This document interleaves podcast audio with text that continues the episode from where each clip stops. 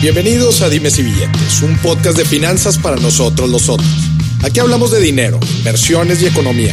Todo platicado de forma sencillita, práctica y muy aterrizada, con peras y manzanas. Yo soy Maurice Dieck, un fiel creyente de que necesitamos educación financiera para tomar mejores decisiones en nuestra vida. Y también creo firmemente que juntas la educación e inclusión financiera son pilares fundamentales para que todos tengamos una vida mejor. Así que prepárate.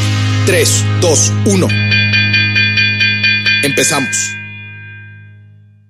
Bienvenidos al sexto episodio de Dimes y Billetes, en donde hoy tenemos a un invitado muy, muy especial, Daniel Acosta. Ahorita, le, ahorita vamos a dejar que se presente con el tema, un tema la verdad es que sumamente, sumamente importante y muy, y una, y una de las grandes inquietudes de los grandes emprendedores que están allá afuera y la gente que tiene la inquietud de emprender. Y el tema es el emprendimiento como inversión. ¿A qué me refiero con esto? Me refiero a ver el emprendimiento. Hablamos mucho de emprender como algo apasionante, como algo de las ideas, como algo de transformar el mundo, pero sí o sí no podemos dejar de ver el emprendimiento como un tema financiero, como un tema de inversión. Y eso es justamente el objetivo del episodio de hoy. Daniel, bienvenido. Muchísimas gracias por recibir esta invitación. Maurice, ¿qué te puedo decir? Sabes que te admiro con todo mi corazón y es un honor estar aquí en este programa que creo que es un programa que está funcionando muchísimo, que la gente tenga pedagogía financiera, que creo que es algo importantísimo. Y más porque este, este, este tema del cual vamos a hablar es algo vital, que es el emprendimiento como una forma de inversión. Porque como bien lo mencionas, la gente cree que emprender solamente es un tema de pasión pero una de las reglas básicas que todo emprendedor exitoso debe de saber es que si no, mira, yo creo que lo que hace que una micro se haga una mediana empresa y una mediana empresa una gran empresa son las decisiones financieras. Las decisiones financieras es lo que hace que un negocio crezca.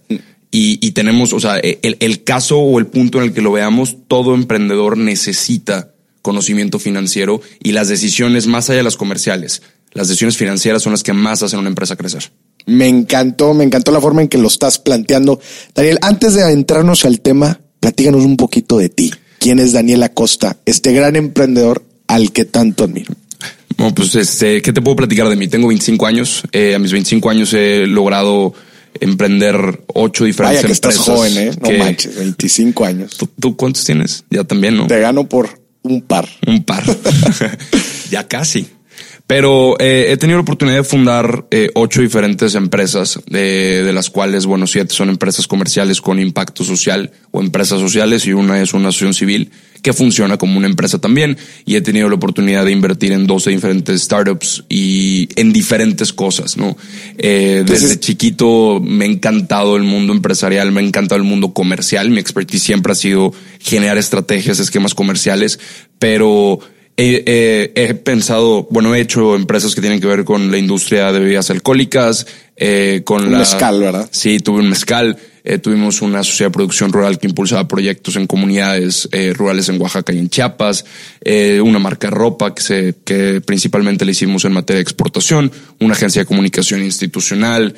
Eh, entonces, bueno, entre otra, una empresa que se dedica a maquilar tecnologías, RMs y todo tipo de, de material tecnológico adaptado a las necesidades empresariales. Entonces, me he diversificado mucho.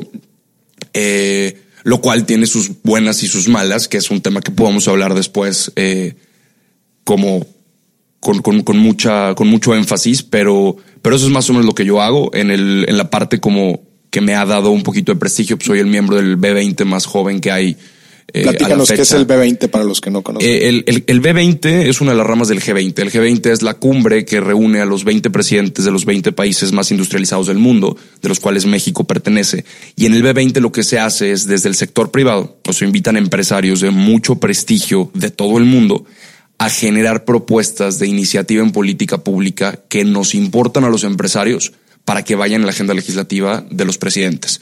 Entonces, eh, se hacen diferentes comisiones de trabajo, en la cual yo pertenezco a Empleo y Educación, en donde durante un año, junto con empresarios como el dueño de Mercado Libre, eh, como el, el, dueño de Cinépolis, entre muchos otros, se generan estas iniciativas que van al, a la parte legislativa. Háganme el favor, con 25 años ya miembro del B20, pues qué podemos decirte, ¿no, Daniel? Así es, Increíble, sí. muchísimas felicidades. Creo que el mundo empresarial y el mundo emprendedor lo que más me gusta es el mundo productivo, ¿no? Es, es, es, es esa hambre de poder ser productivo y de poder generar acciones que hagan un intercambio de valor. Daniel, cuando yo hablo de, de emprendedores, pienso en ti, eres de los emprendedores con más empuje, más garra, más colmillo que conozco. Y justamente por eso te invité a este, a este, a este episodio, para que veamos una cara dis- distinta, otra vez, como lo mencionaba en la introducción, una cara distinta al emprendimiento que no nos las platican en ningún lado, ¿eh? Déjame, te platico un poco de este podcast de Dime si billetes.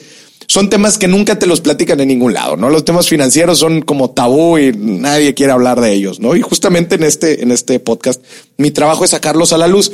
Y el emprendimiento, todos nos platican de todo, de lo bonito que es emprender, de lo rico que te vuelves al emprender, de las ideas de Steve Jobs, de revolucionar el mundo. Nos platican lo romántico del emprendimiento. Dani, pero con toda, con toda, con toda la experiencia que tú tienes, ¿quién mejor para que nos vengas a platicar sobre el lado que nadie te platica, que es el lado financiero, el lado del inversionista, ¿verdad? Entonces, pues bueno, muchísimas gracias por tu presentación. La verdad es que es un honor que estés para ti, que, estés aquí, perdón. Me gustaría empezar con una pregunta. Para ti, ahorita nos- ya nos dijiste un poquito, pero para ti, ¿qué es emprender? Para mí emprender es un intercambio de valores, es, es estar dispuesto a generar valor y a producir. Entonces, eh, hemos, estamos en una tendencia desde hace seis años en donde el emprendimiento se puso de moda, ¿no? Y avientas una piedra y cualquier, Cualquier persona lado, se siente exacto. emprendedor.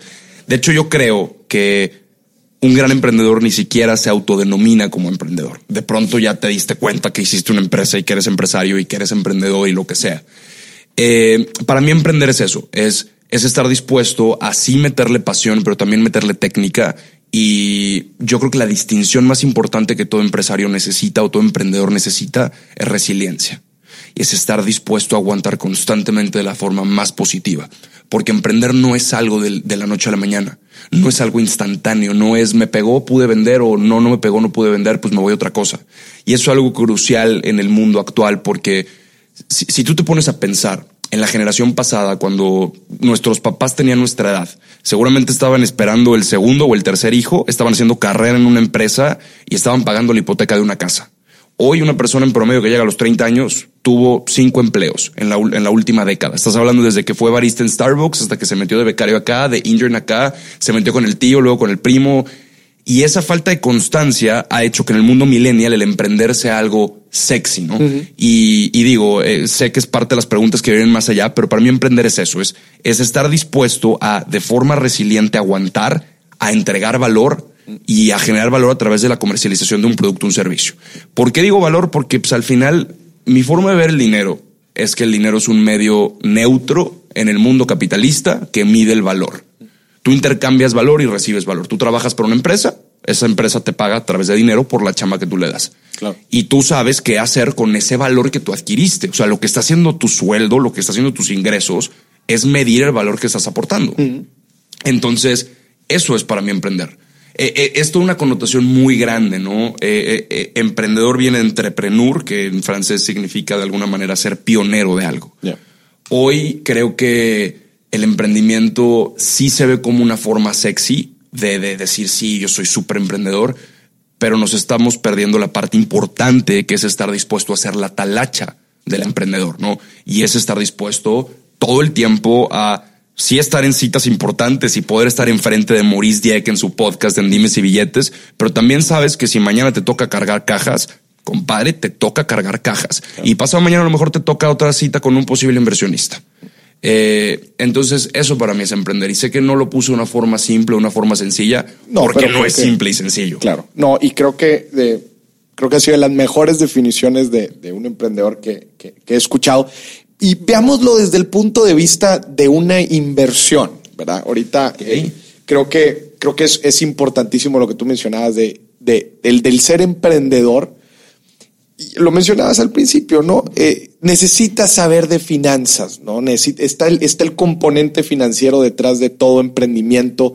Un inversionista, necesitamos ser inversionistas, ver el emprendimiento como una inversión para poder sacarle eh, pues todas las, las, las, ramificaciones para poder sacar todos los conceptos que tenemos que poner bien o en orden para que el emprendimiento sea exitoso, ¿no? Entonces, pues toda inversión, a mí me gusta evaluarlo con fortalezas y con riesgos, ¿no? Eso es, eso es parte de cualquier inversión. ¿Cuáles crees tú que son las grandes fortalezas de emprender un negocio y los grandes riesgos?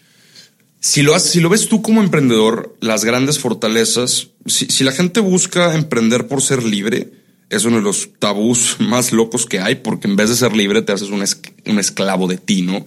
Y un esclavo de tu idea y un esclavo de todo. Pero de las grandes fortalezas que yo creo que tiene el emprender es que puedes llegar a consolidarte y puedes llegar a tú crear la cultura, la inversión, las finanzas y todo como a ti más sentido te hagan. Piensa emprender como si fuera un hijo, como si fuera un bebé. Al principio el bebé todo el mundo lo chiquea, todo el mundo lo quiere, todo el mundo lo ve bonito, lo viste, le regala cosas. Y después el bebé empieza a crecer un poquito más y empieza a tener otro tipo de amenazas. Y, y, y esa parte, que es la parte de la pubertad, estamos hablando de que una de cada diez empresas fracasan en los primeros cinco años, ¿no? Entonces, eh, cuando, cuando empieza este bebé a crecer, a ser un niño y a ser más un adolescente, es cuando más necesitas tener la cabeza de, de, financiero. O sea, no hay un empresario que no pueda saber de finanzas. Eh, eh, es como darte un balazo en el pie, o te tira o te desangra. Entonces, como materia de inversión, una de, los, de las grandes fortalezas que tiene tú como inversionista, o si tú estás dispuesto a decir, bueno, eh, renuncié a mi trabajo, tuve mi, mi, liquidación, bueno, no liquidación, mi, lo que me dan cuando renuncio a mi trabajo, si estuve mucho tiempo, pues con esto voy a agarrar y lo voy a invertir en, en un negocio. Tiene un gran riesgo, sí. ¿Por qué? Porque tú como operador de tu propia inversión, por un lado sí cuidas más tu inversión que tener la inversión de un tercero. Pero una de las cosas que son cruciales es que la gente no entiende que cuando tú encuentras inversión, no es que te están regalando el dinero. O sea, si tú pones la inversión, necesitas saber la operación de tu empresa y saber qué le duele a tu empresa o qué le duele a tu adolescente o a tu bebé para poder invertir el dinero de forma correcta. Claro. Porque al principio tú crees que sabes y tú sabes lo que sabes y no sabes lo que no sabes y lo que no sabes no te ayuda. Y sé que suena un poquito rebuscado, pero si tú no sabes lo que tu negocio necesita, vas a acabar agarrando tu inversión, tu liquidación, tu aguinaldo, lo que hayas invertido de tu propio capital y lo vas probablemente a no invertir, a gastar. Y hay una línea muy grande ahí. Claro. Porque tú no tienes el know-how de saber en dónde realmente tu empresa necesita una inversión y en qué momento. O sea, por ejemplo, la mayoría de las personas que buscan inversión al principio de un tercero lo hacen porque el status quo te dice que necesitas tener inversión. Y de hecho, todo en México está alineado a enseñarle a los emprendedores cómo captar inversión. Están los inversionistas ángeles, están los fondos de inversión, está el private equity, etcétera, etcétera, etcétera. Pero nadie te dice, una vez que tienes la inversión, ¿Qué hacer con ella? ¿Qué hago con ella? No, porque una es, sí, pues lo pongo en un Excel y en una, en un este, en un modelo de inversión de cómo lo voy, pero es muy diferente eso a cuando estás en el día a, día. La realidad, claro. Y si te das cuenta, las grandes empresas, incluso de tecnología del día de hoy, empezaron sin inversión. O sea, no perdamos nunca de vista que todos empezaron en un garage y todo ese tipo de cosas que suena súper romántico, pero ellos le talacharon todos los días. Claro. Y hasta que no tuvieron un modelo comercial viable, no tuvieron inversión. Y lo pueden ver en la película de Steve Jobs, ¿no? Estuvieron en el garage, sacaron creo que la primera computadora de Apple se llama la Lisa 1 y hasta que no tuvieron la Lisa 1 y la Lisa 1 fue un éxito, no llegó un inversionista, agarraron la inversión y abrieron una empresa totototota. Exponenciaron el crecimiento. Me encantó la palabra que usaste ahorita de operar la inversión. Cuando tú estás en un emprendimiento, en un negocio, tú estás operando, estás tomando las decisiones. Muy diferente a otros instrumentos de inversión de los que platicábamos ahorita antes de que empezara el capítulo. Pues muy diferente a comprar un pagaré o comprar un sete, ¿no? El gobierno es el que se hace garras para, para darme los intereses. En un bien raíz, pues sí, probablemente yo me preocupo porque esté rentado el bien raíz. La plusvalía, en muchos casos se gana, ¿no? Con el, con el, mero tiempo es lo que te lo da, ¿no? Acciones en bolsa, si vas a la larga, pues claramente alguien está tomando las decisiones por ti, ¿no? Eh, en plataformas de crowdfunding, cuando compras índices, etcétera. Pero en un emprendimiento, como tú lo pusiste, Tú estás operando tu inversión. Y cuando lo, cuando lo vemos de esa manera, Cuando lo vemos desde esa, desde esa este, visión de inversionista, wow, pues hay veces decimos, ah, caray, sí es cierto, esa es mi responsabilidad. ¿no? Claro. Más que sea tu responsabilidad, al final, cuando tú eres el inversionista de tu propio emprendimiento, primero que nada, es, eh, es difícil saber que tienes un capital de inversión puesto por ti. O sea, yo creo que yo nunca recomiendo que alguien tenga mucho dinero en una cuenta de banco cuando está metiéndose en un mundo que no conoce. Porque es muy fácil agarrar para cosas que no realmente son necesarias. Y sí, al final tú eres el operador de tu propia inversión. Lo arriesgado aquí es que tú no sabes qué de alguna forma te da rendimiento. Porque cuando tú empiezas, pues todos son happy numbers. Tú te imaginas que en uno o dos años vas a recuperar tu inversión, vas a recuperar tu capital y vas a empezar a tener rendimientos y a comer aguacate todos los días. Cuando no necesariamente es así. Y yo no lo digo como para desmotivar el que la gente le invierta su emprendimiento. Yo lo que digo es, primero tú necesitas tener la validación de tu mercado y de tu negocio para tú como operador de tu inversión saber en qué te estás metiendo, qué estás haciendo y cómo vas a sacar la palabra yo creo que clave en las finanzas que se llama rendimiento. Para ti, ¿cuáles son los focos 3, 4, 2, 1, los, los focos verdes, los que sean, para decir es buen momento para inyectar inversión en un emprendimiento? Híjole, te lo puedo platicar con una historia personal. Ándale, mejor. Yo la primera vez que tuve la oportunidad, yo nunca tuve un empleo. Eh, cuando empecé a estudiar ingeniería en negocios y tecnologías de información en el TEC de Monterrey, eh, nostalgia. es, también, exactamente la misma carrera. Duré un año y medio estudiando esa carrera, un año, eh, y tuve la oportunidad de aplicar para un internship en Intel, que para mí Intel era mi sueño, uno de mis sueños de, de, de empleo, ¿no? Y, y, fue una terrible entrevista porque se me durmió el pie, me caí enfrente del director, al final quedé muy bien en la entrevista y por mi perfil y lo que estaba estudiando, querían meterme como intern en el departamento administrativo y en el departamento comercial. Y cuando yo tuve que tomar una decisión, estaba con los dos directores y los dos directores me estaban diciendo, bueno, mira, en el departamento administrativo vas a tener un sueldo mucho más padre y mucho más amplio que en el departamento comercial. Y el director comercial me dijo un argumento en el que si yo hubiera decidido entrar a trabajar, hubiera entrado en la parte comercial. Me dijo, a ver, ¿has visto un estado de resultados, sí o no? Y le dije, sí. El estado de resultados lo hace la parte administrativa, ¿sí o no? Sí. ¿Cuál es el primer renglón en un estado de resultados? Ventas. Ventas. He ahí. Todo emprendimiento lo validan sus ventas. Si no estás vendiendo, tienes una muy bonita idea. Las ideas millonarias se venden a peso el kilo. Cualquier persona que nos esté escuchando, estoy seguro que ha tenido algún día una idea millonaria que se la ganaron. Uber, por ejemplo, eh, cuando Uber empezó, había una empresa que se llama Magic Taxi o Magic Cab en Nueva York que llevaba operando años con el mismo modelo de Uber. El arte está en la ejecución de las ventas, en que tú sepas ejecutar.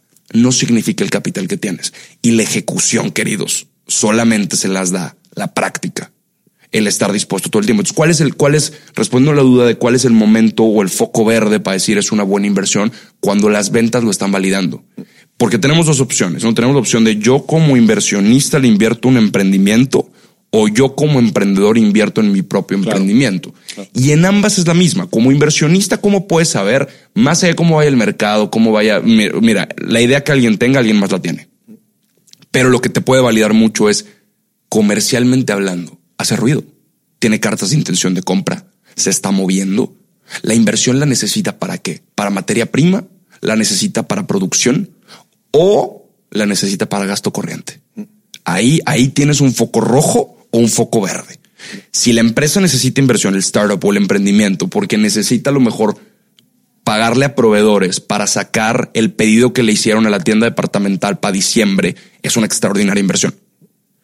Pero en el caso de probablemente el pensar, híjole, lo que están buscando es pagar el sueldo de estos chavos por los próximos cinco o seis meses, es otro, es otra línea. Pero ahí tampoco lo, quiero echar a, saco roto. Mm. ¿Por qué? Porque lo más sabio que tú puedes hacer como inversionista de un emprendimiento es invertirle en algo en donde puedas aportar más que dinero. Eso es súper interesante. Me gustaría que. ¿Qué buscas tú, la Costa? ¿Qué buscas tú al momento de invertir en, en un emprendimiento? ¿Cómo yo puedo aportar valor al emprendimiento? Y, me refiero a cómo... Más allá del tema económico. Claro, más allá del tema económico. Como emprendedor, si tienes un modelo viable, es muy fácil conseguir lana. O sea, la gente lo ve difícil y dice, no, hombre, lo que sea. Hay bancos que prestan, el gobierno presta, hay, o sea, hay mil opciones de, de conseguir financiamiento siendo emprendedor, ¿no? Lo difícil es la parte de la ejecución.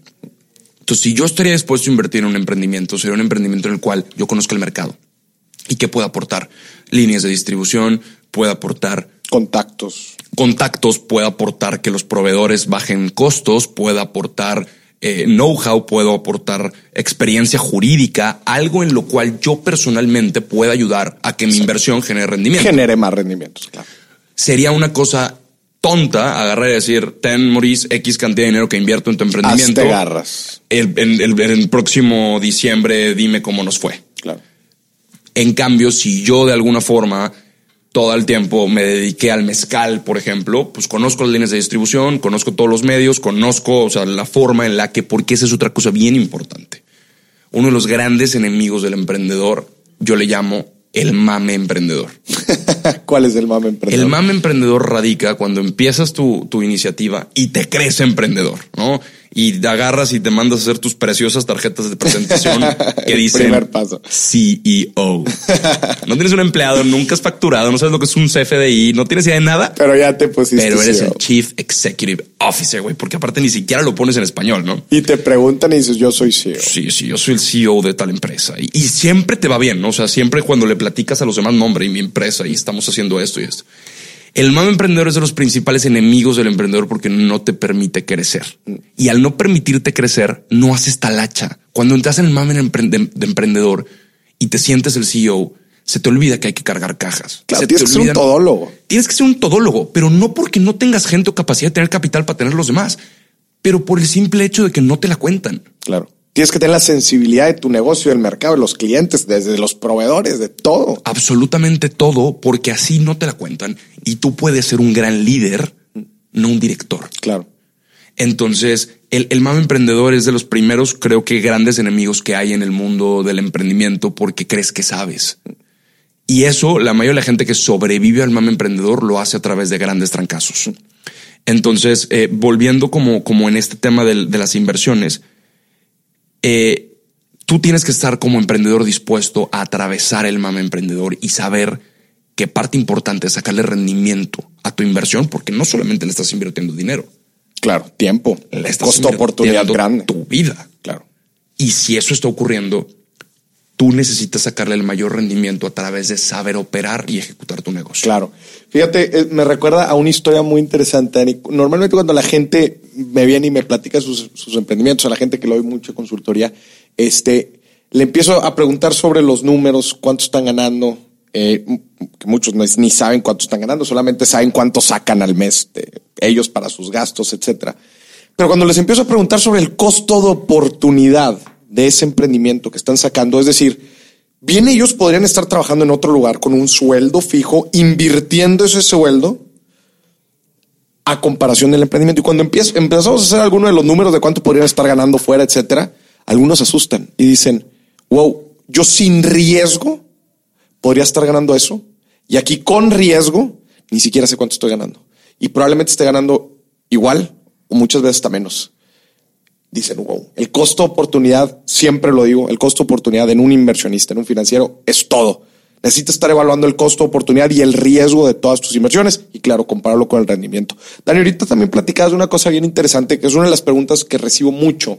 En el tema para fondear un emprendimiento, muchas veces la gente se pregunta, fondo perdido, préstamos, equity, capital. ¿Qué recomendarías para las diferentes etapas de un emprendimiento? Porque cada, cada forma de fondeo presenta sus pros y sus cons y cada etapa de su emprendimiento requiere de diferentes. Es, es, una pregunta realmente compleja porque, como lo dices, todo radica en la etapa, todo radica también en la industria, en qué momento estás, en cuánto estás vendiendo. Al principio, cuando empiezas, lo que tiene que fundar tu emprendimiento son tus ventas. Tan tan. Después, mira, hay muchos medios de inversión pública en emprendimientos. Bueno, se están retomando desde que desapareció el INADEM, que el Instituto Nacional de Emprendedor era de las cosas que yo creía más fregonas e innovadoras que se habían hecho en mucho tiempo. Y eh, el gobierno decidió quitarlo. Pero bueno, también está Nafin, hay muchas otras opciones en las cuales tú puedes aplicar. El fondo perdido, creo que el fondo perdido es una gran herramienta de autoconsultoría. Porque tú no llegas, pones tu bonita cara en un departamento de gobierno y les, y les dices, dame dinero y el dinero te lo dan a fondo perdido. Para que tú puedas acceder a un fondo federal de, de inversión a fondo perdido, tú necesitas presentar todos tus números, todas tus operaciones, todo tu plan de trabajo, todo tu calendario, cotizaciones de proveedores. O sea, toda la talacha. Toda la talacha te obligan a hacerla. Te la obligan a hacer. Entonces, yo recomiendo mucho que la gente aplique a esas cosas. ¿Por qué? Por lo mismo, porque es, es, es un trabajo de autoconocimiento de estructura, empresarial. Estructura empresarial, administración. De estructura empresarial. Y en algún punto, yo recomiendo que tú captes inversión cuando tus ventas te lo ameriten. ¿Por qué? Porque uno ya le diste valor a tu empresa. No es lo mismo pedirle a un inversionista un millón de pesos cuánto equity vas a dar cuando tu empresa factura 10 millones de pesos a cuando tu empresa factura 100 mil pesos. Y en esa hay una gran diferencia. Por eso te digo que no es, o sea, no es una respuesta simple porque cada negocio eh, es como decirle, es como, eh, ¿qué le recomiendas estudiar a la gente? Pues depende cada persona en qué momento de su vida está, qué, qué intereses tiene y todo lo demás, ¿no? Pero al final yo creo que el tener inversión es, es, es es muy de status quo, es buscar inversionistas y tener, tener inversionistas. Para mucha gente es una validación también el decir, yo me voy a considerar emprendedor y que este emprendimiento es un éxito el momento que yo tenga inversionistas. Hay mucha gente. Claro, pero también yo, yo desafío a la gente y digo, no solamente busques inversionistas, busca socios que te puedan también aportar valor. Claro, que es lo que platicamos ahorita. Por ejemplo, eh, yo quiero hacer un restaurante, pues busquemos al socio que tiene el local yo quiero hacer un, una, desarrollo, una desarrolladora inmobiliaria, busquemos al socio que tiene el lote, etcétera, etcétera. ¿Por qué? Porque ellos también de alguna forma le dan valor agregado y moralmente los obligan a estar sobre ti. Eh, buscar simplemente una inversión, ¿de qué, de qué herramienta hacerlo? Pues sí puedes dar equity, puedes buscar fondos de inversión, puedes buscar capital público, pero la principal pregunta que todo emprendedor se necesita hacer antes de buscar herramientas de inversión es ¿para qué la quiero? ¿Para qué la quiero y cómo le puedo dar rendimiento? Porque el hecho de que tú tengas un millón de pesos en tu cuenta, un inversionista no significa que te los regaló. ¿No? Y, y por favor, quitemos la parte de sí, mira, fallé, pero aprendí güey, aprende con tu lana, ¿no? O sea, nadie, o sea, no emprendas para aprender, emprenda para que te vaya increíble. Y para eso necesitas hacer el A, B, C, D, E, F, G y echarte todo el abecedario para que tu ejecución sea óptima. Y eso no es algo que se hace de la noche a la mañana. Entonces, a, lo mejor, eh, o sea, sí, podemos decir, bueno, pero mira Steve Jobs, mira Mark Zuckerberg. No somos de esos. Ellos son como las personas que tienen una enfermedad de uno en un millón no, no somos de esos. Lo que eso significa y el privilegio que hay dentro de eso y la paz es que necesitamos trabajar para saber nuestro negocio. Necesitamos validar nuestro mercado. Eh, es, por ejemplo, cuántos ejemplos de, voy a decir un, un ejemplo tonto, de taquerías no hay que tienen una sucursal que les va increíble. Consiguen inversión para abrir cuatro sucursales más. ¿Y sabes qué termina ocurriendo? Porque no hubo una, una validación de mercado. Que la sucursal madre alimenta y mantiene a las otras cuatro sucursales. Y así es hasta el punto donde dicen, pues yo no estoy ganando lana, todo lo contrario, lo que estaba ganando yo lo estoy perdiendo porque las otras nunca pegaron, porque nunca se hizo el crecimiento orgánico, la validación de mercado, y son cosas que tampoco son parte de la fórmula. ¿No? O sea, eh, eh, antes era muy de moda cuando empezaron las clases de administración e innovación en modelos de negocios o en ese tipo de cuestiones, en donde tenías que hacer una misión, visión, valores y un business plan y un business model canvas y todas esas tendencias, ¿no? Que es como tomar leche de soya o tomar leche lactosada o tomar leche normal. Son tendencias. Conozco muy pocos emprendedores exitosos que hayan empezado gracias a seguir su a seguir su modelo de negocio porque la idea cambia. La idea que tú tienes ahorita no es la misma que vas a redactar como objeto social en un acta constitutiva. Lo que tengas como acta constitutiva no necesariamente lo que vas a operar, lo requieres ir adaptando a cualquiera que sea el mercado que vas Los a agarrando. del mercado, claro. Y ve las grandes empresas, ve las Fortune 500, ve cualquier ejemplo de emprendedor exitoso, como han tenido que irse moldeando dada la ejecución que tienen. Claro y la evolución del mercado, porque también el mercado va evolucionando, las necesidades van evolucionando, las ofertas con lo que tú, la competencia va evolucionando, ¿no? Entonces, como tú también como emprendedor te vas adaptando a todos estos cambios y vas adaptando tu emprendimiento. Esa palabra es crucial, adaptándote. necesitas tener un periodo de adaptación porque al principio duele. El gimnasio, por ejemplo, es una gran metáfora de emprendimiento. Tú la primera vez que vas al gimnasio, le pegas al gimnasio durísimo, con muchísima motivación, y ¿cómo te despiertas al día siguiente? con muchísimo dolor. Y así ocurre la primera semana. Pero ¿sabes qué haces desde la primera sesión que vas al gimnasio? Te paras frente al espejo y ves si hay cambios. y los ves. ¿Cómo crees que los vas a ver? Para nada los ves. En, lo en una, de un, te haces la imagen en tu cabeza que los Sí, y, vas y te paras enfrente. La primera vez, ¿no? Vas al gimnasio, corres 40 minutos, te paras frente al espejo y, aprietas, ¿no? A ver si, si, hay cambios. No hay cambios. Vas una semana, no hay cambios. Vas dos semanas, te vuelves a ver al espejo, sigues igual. Vas un mes, sigues igual. A lo mejor hasta en el mes tres. Ya empiezas. Ya empiezas. Y esa metáfora me encanta. ¿Por qué? Porque primero tu cuerpo se tuvo que adaptar al dolor físico y al, y al anabolizar, al romper los músculos para crecerlos. Y es lo mismo en un emprendimiento. Primero te tienes que adaptar a un mercado que no conoces y después vas creciendo.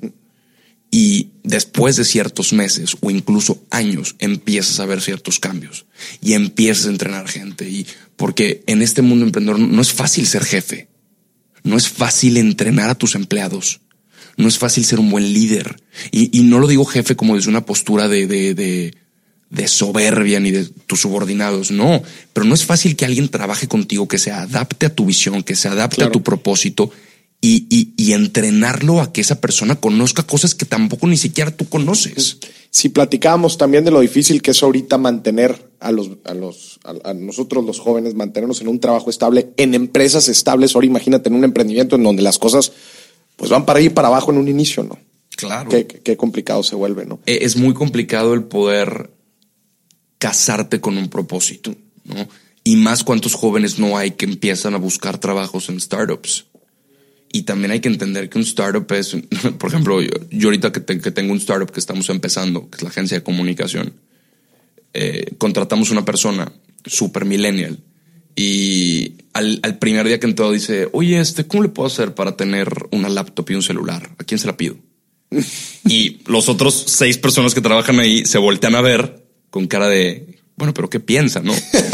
y yo todavía de broma le dije, mándale un mail al de recursos humanos y buscó. Me salgo y me voy de la oficina y me cuentan ellos, o sea, los, otros chavos muertos de la risa, que todavía fue a preguntar quién, era el de, recursos, humanos. Qué increíble historia, no manches. Dani, hablemos también de otro tema. Pongámoslo la cachucha de inversionista. Ok. ¿A quién le, a qué tipo de persona le recomendarías invertir en un emprendimiento? ¿A quién sí y a quién no? Depende la cantidad, depende la edad, depende la etapa y cuánto riesgo quieres adaptar. A quién sí, pues yo te recomiendo que inviertas en un emprendimiento en el cual está adaptado a las nuevas tendencias y al principio que también sepas muy bien. Mira, quiero que entiendas que cuando una empresa empieza, tú no le inviertes a la empresa, tú le inviertes a la persona que está atrás de la empresa, porque la empresa no vale nada. Cuando tú empiezas a vender algo, llámese botellitas con agua, la gente no compra la botellita con agua marca Morís, la gente compra a Morís vendiendo botellitas con agua. Entonces, una cosa crucial en el momento de emprender en una, en una, de invertir en un emprendimiento es que sepas que, que la persona que está emprendiendo está dispuesta a dar todo por esa empresa. Y estamos hablando de, una empresa en reciente creación. Si estás hablando de un startup o de algo ya un poquito más formado que ya está facturando, pues que también te, te pongas a ver cómo vendió, cuánto vendió, qué rendimientos tiene, como que todo el historial para que sepas. Y si vas a invertir en un emprendimiento, la belleza es que puedes invertir en ese tipo de cosas que te apasionan. Por ejemplo, hubo un gran pool de inversión eh, regia para Mad Men en California. No sé si supiste que fue. Invirtieron cerca de 10 millones de dólares varios empresarios de región montanos en la tipo Apple Store de marihuana que hay en California. que, o sea, y a lo que voy con eso es, si vas a invertir en, en, un emprendimiento, invierte en algo que te apasione, invierte en algo que te guste, con la cachucha del emprendedor. Y en una empresa que esté formal, que pague sus impuestos, que haga las cosas bien y que tenga un muy buen modelo de crecimiento. ¿Cómo puede ser el modelo de crecimiento? Con las puras ventas. Que tenga flujo. Que tenga más flujo que proyecciones. ¿Cuál consideras, ¿cuáles consideras tú que son las habilidades financieras más importantes de un emprendedor? Mira, las habilidades financieras. Una, una habilidad financiera que necesita tener un emprendedor es la habilidad fiscal. No sé si es una habilidad o lo que sea, pero estar, o sea, tener conocimiento fiscal es, es crucial al principio, porque de esas no te ven la cara, sabes qué deducir, cómo deducir y sabes bien qué hacer en términos. Y otra es saber manejar créditos, pedirlos y otorgarlos. De hecho, eso tiene que ver mucho también con el manejo del flujo, que era lo que tú estabas diciendo. Claro, es, es, es muy difícil México cuando empiezas que hay muchas empresas. Por ejemplo, si tú vendes a, un, a una tienda departamental, las tiendas departamentales te pagan, depende de tu contrato, 90, 120 días. Walmart. Digo, no quería decir marcas, pero sí. Y, y, al principio, pues tú llegas y vas y firmas y qué increíble. Y mira, soy el emprendedor que metió sus botellitas con agua a Walmart. Pero de pronto te das cuenta que te van a pagar en 120 días y que tienes un pedido a la semana. Claro. ¿De dónde vas a sacar eso? ¿Y, a, cuánto tiempo te cobran tus empleados? ¿Y a cuánto tiempo te cobran tus empleados? ¿Y cuánto tiempo están dispuestos a aguantar? Y, claro. y también lo vuelvo a decir, que salgamos lo más posible del mame emprendedor. Realmente hazte preguntas que pocos emprendedores se hacen al principio. Necesito una oficina. Realmente necesito la oficina con los escritorios, con el no sé qué, con el no sé cuánto. Realmente necesito este tipo de cosas o como inversionista, ¿en qué estoy invirtiendo? ¿En qué es lo principal que tienes que invertir? En lo que te deja. Y lo que te deja es lo que te da ventas. Eso es de las principales cosas que necesitas. Fíjate que hablando esto del tema de las habilidades financieras, a mí hay dos que yo considero cruciales de todo emprendedor. Uno definitivamente es lo que estábamos platicando del, manejo del flujo. El flujo es lo que mata a las empresas, ¿no? Tus, tus, tus empleados no te van a aguantar una quincena sin que les pagues. Y tus proveedores pues te van a tratar de, de, de te van a tratar de pagar hasta cuando no, no. Entonces, el manejo del flujo, yo creo que son de las cosas más importantes. Que cuánto crédito das a tus clientes, cuánto, este, cuánto, crédito das a tus clientes, cuánto crédito pides en caso de, necesitar, cómo manejas a tus proveedores. Y el, la segunda, que yo estoy impresionado con la falta de, de, estabilidad en, en, los emprendedores que me ha tocado trabajar. Análisis financiero. Los estados financieros. La diferencia entre ventas en el, en, el, en, el, en el estado de resultados, a diferencia con el flujo, en un flujo efectivo las ventas no son flujo, te puede ir muy bien en un mes, pero no estás ganando, no, está entrando dinero a la caja y eso es lo mismo que te va a hacer pedir un crédito y estar pagando intereses, etcétera. Leer los márgenes, hacer un presupuesto. ¿A cuánto le estás tirando este año? ¿Cuáles son tus objetivos estratégicos? Y eso cómo se traduce o cómo se ve en un presupuesto. Ir evaluando el presupuesto, los márgenes que te está dando, brutos, operativos, netos, por qué te está dando así, y las decisiones que tú tomas por lo que estás viendo. Porque si no ves, no puedes tomar decisiones, ¿estás de acuerdo? Si no ves, si no sabes leer tu negocio desde los, desde los diferentes puntos de vista financieros, no puedes hacer estrategias. Y entonces tú puedes estar viviendo como si, oye, pues yo veo que está entrando lana a la caja, entonces pues yo le estoy sacando. Y cuando le pregunto a la gente si tienes tus finanzas personales diferenciadas a las finanzas de tu negocio, me dicen que no. Entonces yo le digo, ¿cómo en verdad sabes que tu negocio es rentable? Pues no saben responder. ¿no? emprender, hay mucha gente que dice emprender es vender. Sí, te la compro y tú lo has dicho muy bien. Emprender, mucha la validación se ve en las ventas. Pero también emprender tienes que ser financiero. O sea, necesitas saber y ver desde el punto de vista, otra vez, del costo de oportunidad y la inversión, ver dónde estás metiendo tu lana y si esa lana que estás metiendo y tu tiempo, ojo, tu tiempo, tú bien lo dijiste al principio, te está retornando como quieres que te retorne. Y si no, ¿qué decisiones tienes que tomar? Porque si bien dijimos, el emprendimiento es una inversión que tú operas. Claro. Me encantó eso. Yo, yo te dije en algún momento, las decisiones más importantes en una empresa que la hacen crecer son decisiones financieras. Y la parte analítica es crucial. Y si es algo que como emprendedores, yo por ejemplo aprendí a analizar un estado de resultados, analizar eh, y hacer proyecciones a la mala. Y a la mala me refiero a cuando de alguna forma estábamos en bancarrota Y, fue por mismos temas de flujos, de créditos, de deuda y de muchas cosas que no las ves hasta que es como una bola de nieve que no te das cuenta. Sin embargo, sí yo siempre recomiendo que tú como emprendedor sepas si realmente la habilidad financiera vive en ti. Que lo sepas analizar es muy diferente a que tú lo quieras hacer. Y yo nunca recomiendo que un emprendedor sea un todólogo, que lo sea al principio, pero cuando las cosas se ponen formales, lo primero que necesitas es alguien que se encargue de la administración de la empresa, porque es una habilidad que probablemente no vive en ti. Claro. O sea, entonces, en dos cosas sería, si tú no lo sabes hacer, aprende. ¿Cómo puedes aprender? Pues a lo mejor viniendo investing o contactándote o lo que sea. Y que tengas la humildad de saber que no sabes todo y poder tener un gran equipo que te apoye. Buenísimo. Dani, ¿se necesita mucho dinero para emprender? Cero. Yo creo que no. Técnicamente necesitas como 15 mil pesos para un acta constitutiva. Eh, yo creo que lo primero que necesitas es encontrar algo, y sé que suena romántico, ¿no? Pero encontrar una industria que te apasione.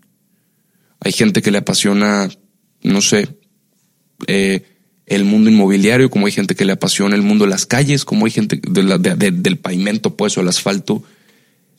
Se necesita, yo creo que se necesita más práctica que dinero. Pero yo les digo, por ejemplo, a gente que a lo mejor está escuchándonos y pensando, yo tengo mi empleo y quiero emprender. Yo nunca les voy a decir renuncia y emprende. No, no, no. Lo que sí les puedo decir es, pues tienes 24 horas al día de las cuales por lo menos trabajas 8 agarra y empieza a armar tu modelo, empieza a tener tus ventas en tus tiempos libres, empieza a armar todo tu esquema.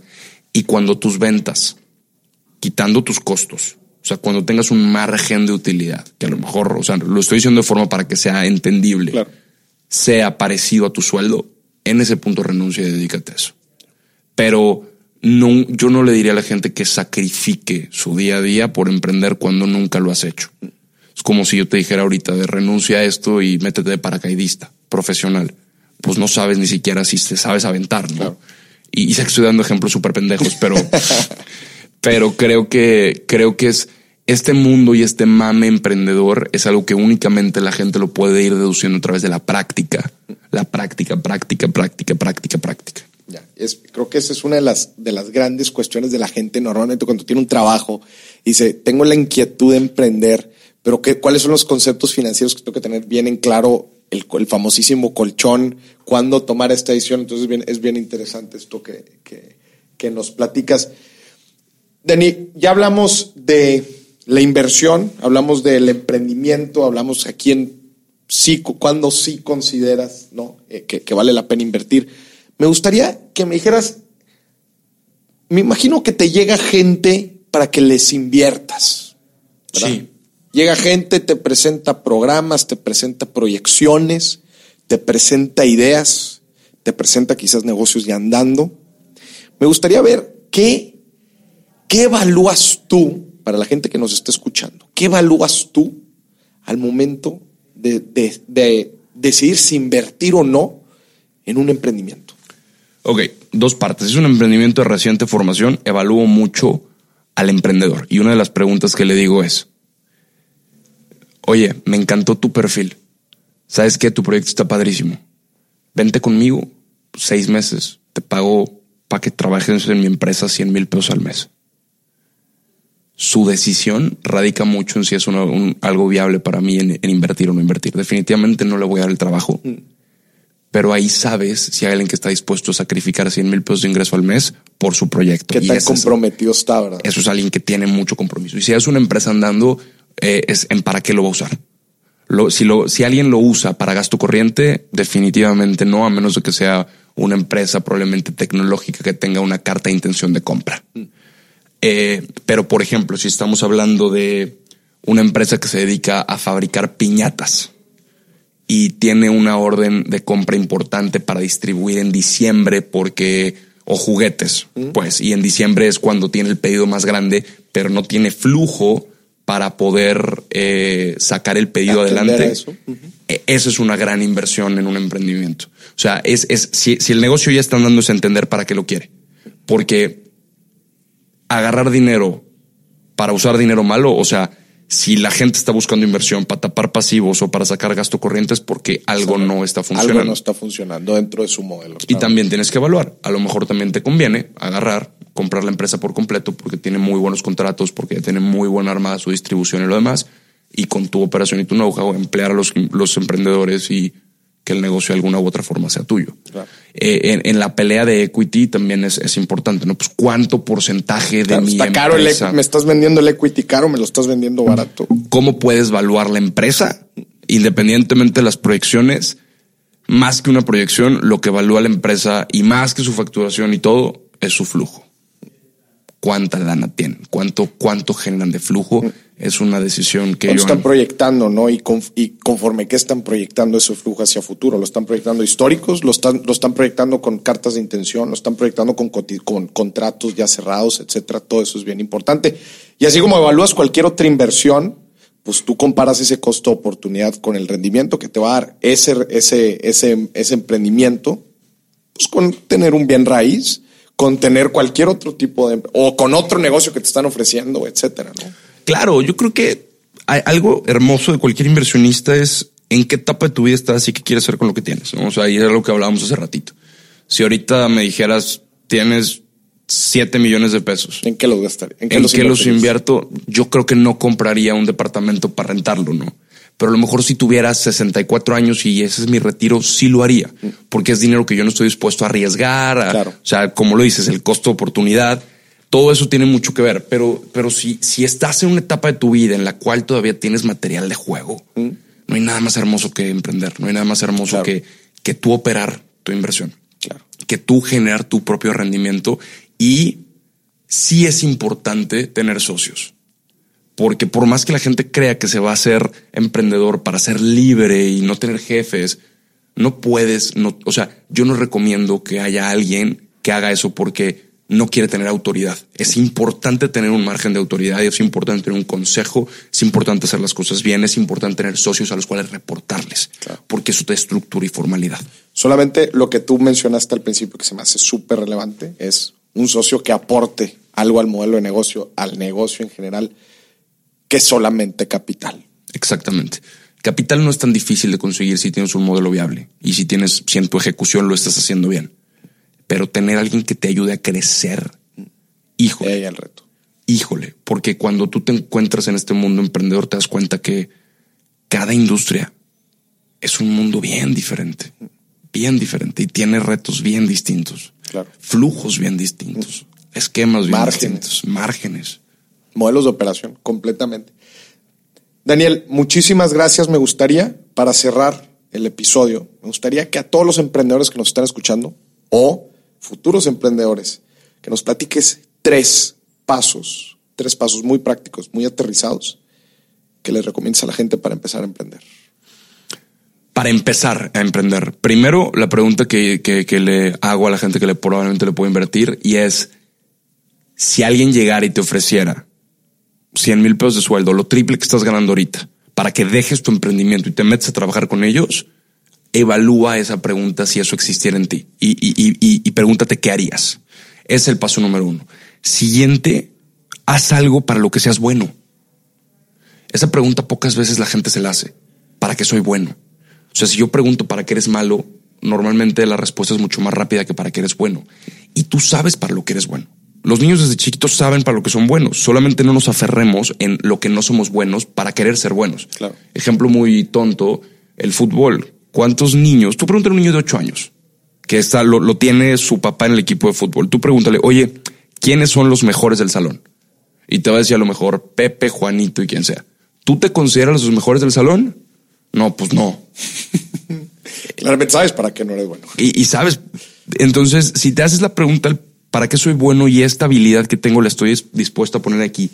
Y estoy dispuesto a aprender, que eso es otro importante. Y el tercer paso es genera una empresa, no un autoempleo. ¿Entiendes? Completamente. Tienes que siempre tener en mente tú no ser el activo principal de tu empresa. Crear sistemas que trabajen para ti, ¿no? Que tú no seas la persona, el, eslabón, exacto, como tú lo dices, que seas autoempleado y que prácticamente la operación dependa de ti. Exactamente, que, que, que de ti dependan las operaciones importantes y que inspires un equipo a que sepan que si tú estás, o sea, mi equipo de trabajo sabe que si yo estoy detrás de una oficina ocho horas al día, ellos pierden. Porque yo no estoy haciendo lo que mejor sé hacer. Entonces son como, como los tres pasos un poquito más. Y, y sí, o sea, técnicamente, constitúyete, haz las cosas bien, haz las cosas formales, paga impuestos, genera empleo. No hay nada más social que ser empresario. No hay nada más hermoso que dignificar a alguien, darle un empleo, una oportunidad. Dale seguro, dales, eh, dales IMSS, dales, dales oportunidades en donde puedan crecer juntos. Me encanta. Y mete pasión con, con a mí me encanta tu, tu perfil de, de, de, emprendedor porque yo te considero a ti una persona sumamente apasionada por lo que haces. ¿no? Y yo creo que eso es el, ahorita tú mencionabas, ¿no? Si tomas la decisión de irte por los 100 mil pesos en un trabajo, es claramente no tenías la pasión suficiente como para lo que estás haciendo, ¿no? Y tú eh, para mí eres un claro ejemplo de pasión, ¿no? Muchísimas gracias, Daniel Acosta, por, por acompañarnos y espero que a la gente, futuros emprendedores, les haya servido mucho esto y que no se les olvide que hay que meterle pasión con administración y finanzas para, todas las decisiones. Maurice, lo vuelvo a decir creo que por tercera vez, las grandes decisiones que hacen que una empresa crezca no son decisiones comerciales. Las decisiones que hacen todo el rumbo de una empresa que sea diferente son decisiones financieras, de manera positiva y negativa Hermano, gracias por la invitación. Me siento muy honrado por estar aquí. Daniel, muchísimas gracias. Esto fue el sexto episodio de Dime si Hasta la próxima.